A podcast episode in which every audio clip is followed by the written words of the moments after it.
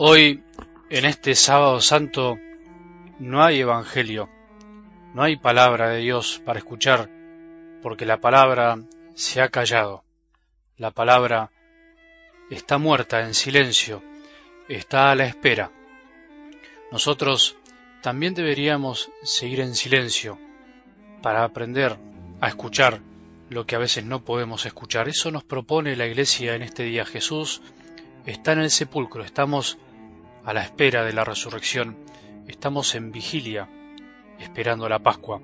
Por eso la liturgia de la Iglesia permanece en silencio y no nos propone algo del Evangelio para meditar, para que podamos experimentar el vacío y así volvamos a escuchar con alegría el anuncio de la resurrección.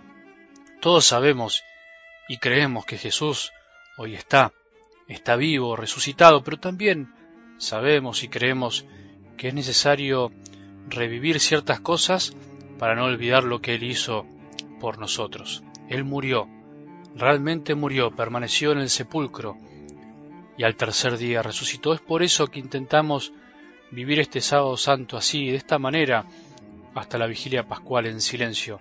Silencio fecundo, silencio de amor, silencio de los que quieren escuchar porque necesitan la voz del buen pastor que nos habla con su dulce voz al oído.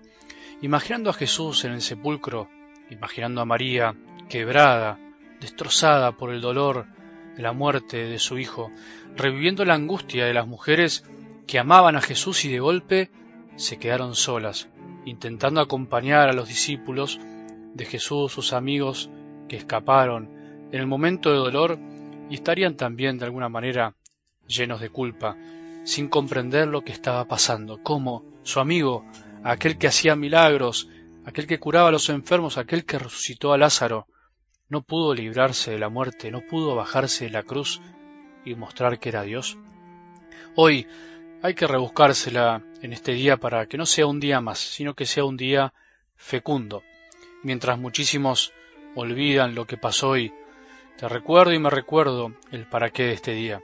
Los templos permanecen en silencio, las cruces tapadas, los altares despojados, las flores ausentes, la Virgen dolorosa mirando a su Hijo, la cruz puesta para ser adorada. Podemos rezar, escuchar el silencio, podemos volver a rezar un Via Crucis, podemos volver a hacer cosas para no alejarnos del silencio. Cuanto más silencio hagamos, más deseos tendremos de que llegue la Pascua, de que llegue la vigilia. Si nunca fuiste a una vigilia, no nos perdamos la oportunidad de esperar esta vigilia con más ansias en el corazón. La vigilia pascual nos ayudará a experimentar lo que significó un mundo sin Jesús y lo que significa un mundo con Jesús que es la luz, que viene a iluminar las tinieblas con su resplandor, porque Él es la luz representada en el cirio pascual, un mundo en silencio que empieza a escuchar la mejor música que puede escuchar el hombre, la palabra de Dios, que es como una sinfonía y que hay que aprender a escuchar.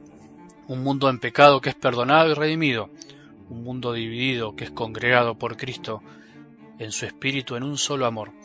Ojalá podamos vivir este día y esperar con ansias la vigilia pascual, la resurrección del Señor que nos introducirá en la vida nueva una vez más, una y otra vez.